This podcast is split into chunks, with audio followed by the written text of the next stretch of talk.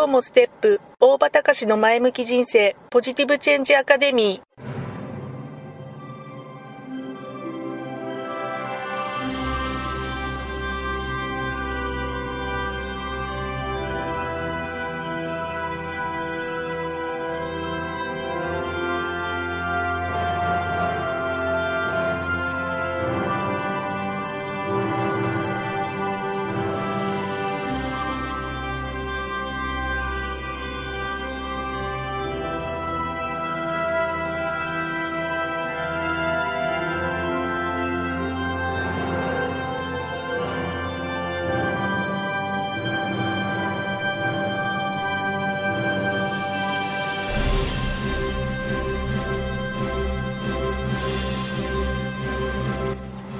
今日もステップ。大場隆の前向き人生。ポジティブチェンジアカデミーは開業から20年行政書士として奮闘している大場隆が日々活動している中で感じたことを通して皆様に前向きな変化をお届けする番組です。こんにちは。ステップ行政書士法人行政書士の大場隆です。え今日はね、え番外編の放送ということで、え番外編3回目なのかな？ということでね実は今日はちょっとかなり遠くまで来てしまいました。えー、っとね今日今いるのが、え神奈川県横浜市のね神奈川県庁に、え来ております。何しに来てるかというとえー、産業廃棄物の収集運搬業の許可申請というのでここ、えー、神奈川県庁まで来ています。ちょうどこれ庁舎の何ていうのかな庁庁舎のこう工事をやってましてね。ところどころまだ、えー、工事中のところがあってなんですけども産業廃棄物のね収集運搬業でなんでわざわざ、えー、神奈川県庁まで来ないといけないのかっていうと、えー、廃棄物ね、えーと、廃棄物処理法っていう法律で、えー、いわゆる廃棄物ゴミゴミについてのの、え処分のことについてはこの廃棄物処理法っていう法律に書かれてるんですけど廃棄物の処理っていうのは基本的に言うとね地方自治体が、え管理するやるっていうことになってるんですよ。各地方自治体。だから茨城県で出るゴミは、えー、茨城県、えー、千葉県で出るゴミは千葉県、えー、神奈川県で出るゴミは神奈川県が、え責任を持って、え処理すると管理するというようなことになってるんですけどもそれでねえーとまあ、そうはまず最初に廃棄物っていうのは、えー、一般廃棄物っていうのと産業廃棄物っていうのに大きく分かれてるんです。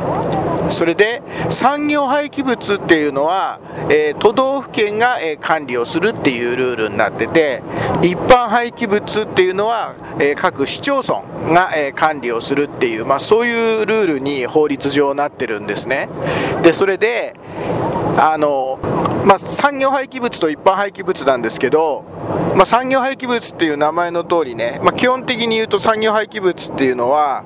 えー、事業活動によって生じた廃棄物のことを、えー、産業廃棄物っていうだから例えば、えー、まあ、よくね私たちなんかが関わるので一番多いのが、え建物の解体工事をやった後に出てくる、え建物の解体した、えゴミ、まあ、いわゆる瓦礫ってやつですけどそういうのとか。えあとは工場なんかでね、え何か工場で物を作ってる時の工場の製造過程で生じたゴミとか、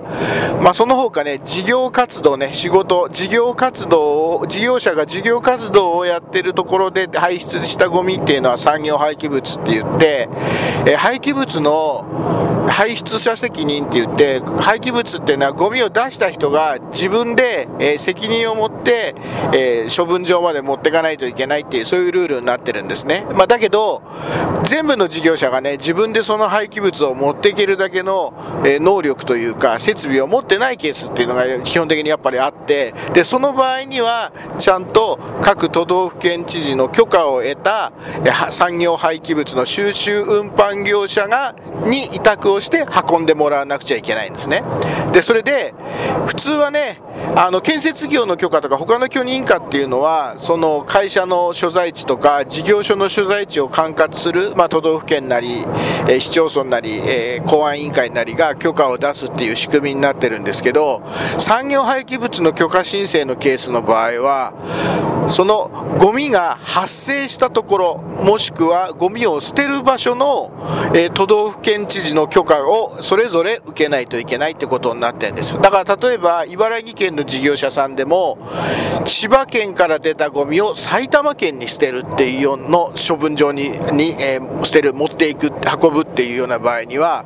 茨城県の事業者さんであっても千葉県知事の許可と、えー、埼玉県知事の許可を取らないといけないっていうそういうルールになってるんですね。だから収集運搬事業者さんなんかで、えー、日本全国の、えー、処分場にとかあと排出事業者さんのところからゴミを運ぶっていうようなケースの場合にはそれぞれ、日本全国の、都道府県知事の許可をそれぞれ取らないといけないっていう、まあ、そういうルールになってるんですね。ということで、え、今日のの私の仕事は、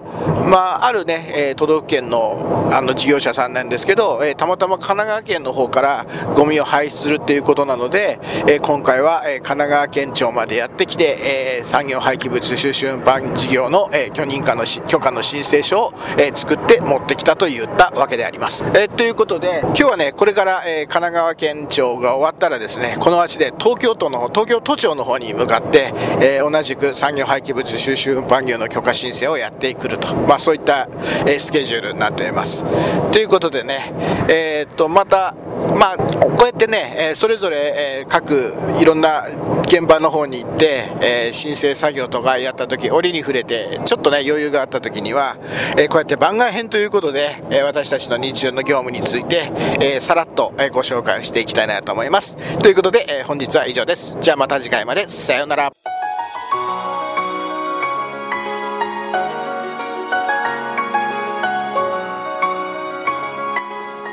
回の番組はいかがでしたか？あなたのポジティブチェンジにつなげてもらえると嬉しいです。ポジティブチェンジアカデミーでは皆様のご質問を募集しています。ご質問は info アットマークステップハイフンオフィスドットコムまでメールでお願いします。ではまた次回お会いしましょう。ごきげんよう。さようなら。